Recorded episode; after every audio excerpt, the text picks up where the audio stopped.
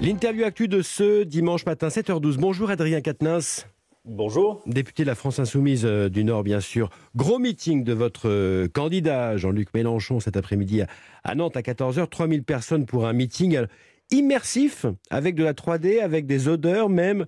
C'est beau, c'est cher, mais est-ce que c'est vraiment utile? Bien sûr, c'est utile. Vous savez, une campagne électorale, c'est la nécessité de, mobiliser, d'intéresser les citoyennes, les citoyens. Et puis, il faut aussi voilà, raconter une histoire. Vous vous souvenez qu'en en 2017, il y avait eu les fameux meetings avec euh, les hologrammes. C'est-à-dire que l'innovation technologique, elle fait aussi partie intégrante de la campagne. Nous, il se trouve qu'on est en campagne depuis novembre 2020, donc on a déjà déployé beaucoup d'outils pour cette campagne. Et là, c'est le moment maintenant de l'accélération. On est à moins de trois mois de l'élection. Donc je crois que ce meeting qui est, vous l'avez dit, immersif et olfactif, c'est une première mondiale hein, en politique, va être un événement, non seulement bien sûr par ses aspects techniques, ça va être un, un, spectacle en quelque sorte, il faut le dire, mais le but, faut pas l'oublier, c'est de, de, convaincre les gens et de, de discuter politique. Et Jean-Luc Mélenchon, à cette occasion, profitera de, de, cette technologie pour donner à voir, disons, une vision du monde dans sa globalité. Alors justement, c'est sa troisième campagne présidentielle. Il est en, gros euh, autour de 9-10% dans les sondages. Euh, euh, pourquoi ça a du mal à prendre par rapport, à, vous le disiez, à 2017 Mais c'est vous qui le dites, puisque en réalité, quand vous regardez les bah, quand vous regardez les sondages, vous pourriez même aller au-delà. Il y a un sondage qui nous donne à 13%. Euh, on est euh, dans le même étiage que celui dans lequel nous étions au mois de janvier de l'année 2017, hein, si vous regardez bien. Euh, mhm. Rappelez-vous qu'en janvier 2017, il y avait même la primaire avec Benoît Hamon, et la suite, vous la connaissez.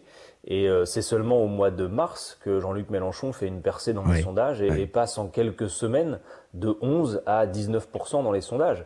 Si vous regardez la situation aujourd'hui, je pense que très clairement, tout le monde le voit depuis le début de l'année, dans l'espace, disons, de, de, la gauche, hein, pour le qualifier comme ça, Jean-Luc Mélenchon est très clairement en tête, largement en tête.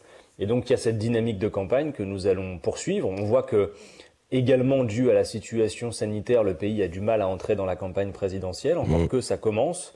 Et nous, nous savons que notre sort est intégralement scellé à la participation populaire. Regardez quand vous commentez des sondages, euh, euh Monsieur Dagiral, je, vous, je vous donne ce conseil.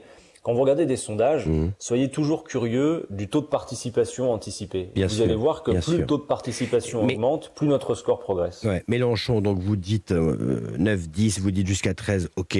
Jadot est à 8, Hidalgo à 4, Roussel, Taubira maintenant les gens qui vous regardent, les gens de gauche qui vous regardent, ils vous disent Mais c'est quoi ce cirque? Pourquoi tant de monde? Pourquoi tant de miettes finalement? Mais je partage avec vous l'idée qu'il y a des dispersions qui sont inutiles. Vous parlez par exemple de Monsieur Roussel, il aura échappé à personne qu'en 2012 et en 2017, le Parti il était derrière vous. Faisait, faisait équipe avec nous.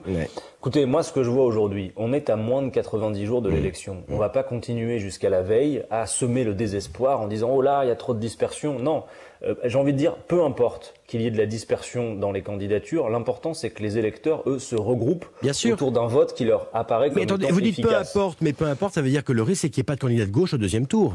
Mais écoutez, aujourd'hui, vous voyez quand même comme la situation est plus ouverte que jamais, Monsieur Dagiral. Rappelez-vous que si on discutait, vous et moi, il y a peut-être quelque chose comme 6 ou 10 mois, euh, vous m'auriez dit, il est à peu près certain que le second tour, ce sera Monsieur Macron face à Marine Le Pen, n'est-ce mmh. pas? Et aujourd'hui, vous voyez comme moi que ce n'est pas du tout euh, la situation qu'on a nécessairement sous, sous les yeux, mmh. avec des sondages, vous pourriez le dire aussi, qui donnent un ticket d'entrée au second tour autour de 15-16%. Je vous rappelle que Jean-Luc Mélenchon, la dernière fois, a fait 19,5%.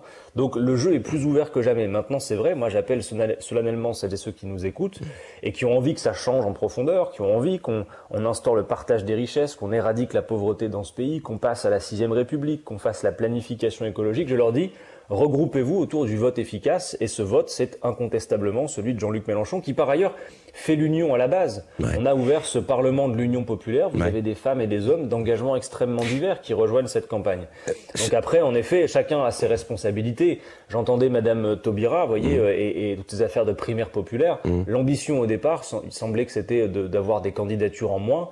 Si à la, si à la fin tout ça aboutit à des candidatures de plus, euh, c'est vrai qu'on n'y comprend plus rien. Mais il faut maintenant euh, passer à l'action de manière euh, de manière sérieuse.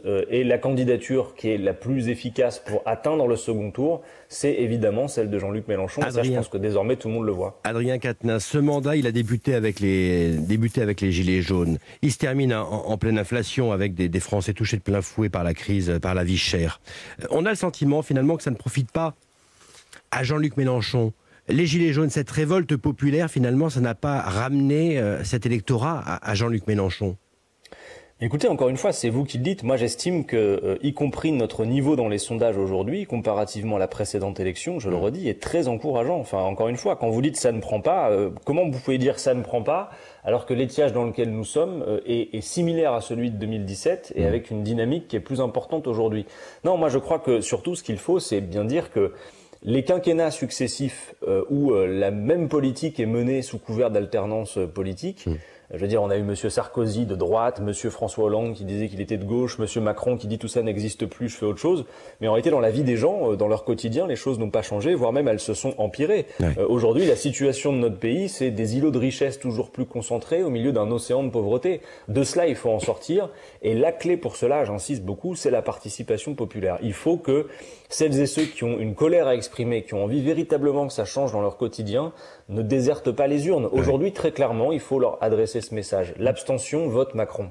Parce que les électeurs de Monsieur Macron, les électeurs de la droite traditionnelle, qui fera ni plus ni moins la même chose que lui, ces gens-là sont mobilisés. Donc il faut que tous les autres, celles et ceux qui nous écoutent, qui à cette heure peut-être au mois de janvier n'ont pas encore déterminé leur vote, euh, veillent à bien être inscrits sur les listes électorales d'ici au 4 mars et avec un bulletin de vote Deux points encore. clairement leur conviction. Deux points encore rapidement. Les signatures, vous en êtes à combien aujourd'hui, Jean-Luc Mélenchon? À combien de signatures?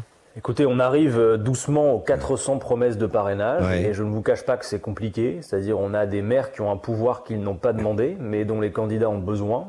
Euh, et il faut lancer cet appel solennel et rappeler aux élus qui nous écouteraient que parrainer un candidat à l'élection présidentielle ne signifie en aucun cas le soutenir politiquement. Et moi, je vais être très clair là-dessus. Il y a des maires de, de, droite, de la droite républicaine qui nous parrainent et je les en remercie parce qu'en effet, aujourd'hui, il y a ce coup près des, des 500 signatures.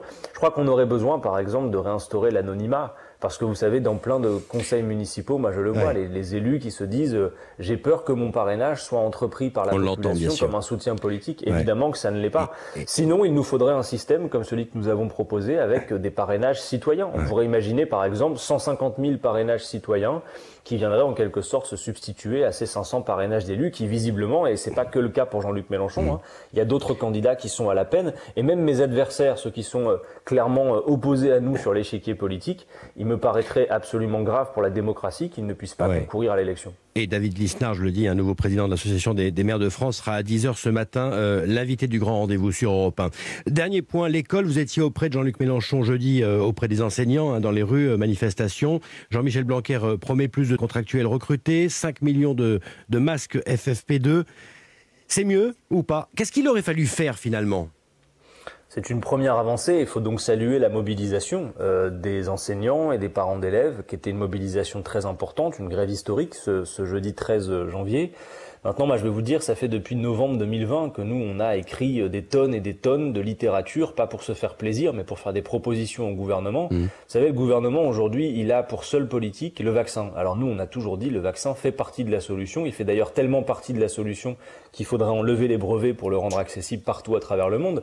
Mais on ne peut pas faire reposer toute la stratégie sur le vaccin. Rappelez-vous qu'il y a encore quelques mois, Olivier Véran, dans l'hémicycle, nous disait, euh, quand on sera vacciné, il y aura plus de Covid. Le pauvre aujourd'hui, je souhaite un bon rétablissement, mais il a eu les trois doses et il est quand même covidé comme plein de gens. Donc euh, il faut d'autres méthodes. À l'école, par exemple, nous avions proposé avec Jean-Luc Mélenchon qu'on réquisitionne des locaux pour dédoubler les effectifs, qu'on installe dans les classes des purificateurs d'air. Ça n'est toujours pas le cas. Ça fait deux ans qu'on le réclame. Qu'attend-on pour faire autre chose que ces protocoles sanitaires hasardeux, dont d'ailleurs les, enseignants les apprennent dans un journal payant deux jours avant la rentrée des classes. C'est pas possible. Et je crois que ce mépris, cette pagaille organisée dans la gestion de la crise sanitaire, maintenant, euh, bah voilà, euh, fatigue les gens et on a besoin de mettre de l'ordre dans tout ça. Donc, par exemple, oui, installation des purificateurs d'air, dédoublement des salles de classe, des effectifs, recrutement massif y compris pourquoi pas de jeunes qui viendraient suppléer les professeurs pour euh, dédoubler les jauges. Tout le monde est soucieux de la continuité éducative, mais il faut créer les conditions que tout ça se fasse dans le bon ordre et avec une sécurité sanitaire garantie. Adrien Quatennens, député de la France Insoumise du Nord, euh, avant le meeting ce dimanche de Jean-Luc Rendez-vous à 14h à Exponente. Hein. Exactement. Grand merci à vous. Merci à vous. Merci à vous. Europe Matin Weekend, Thierry Dagiral.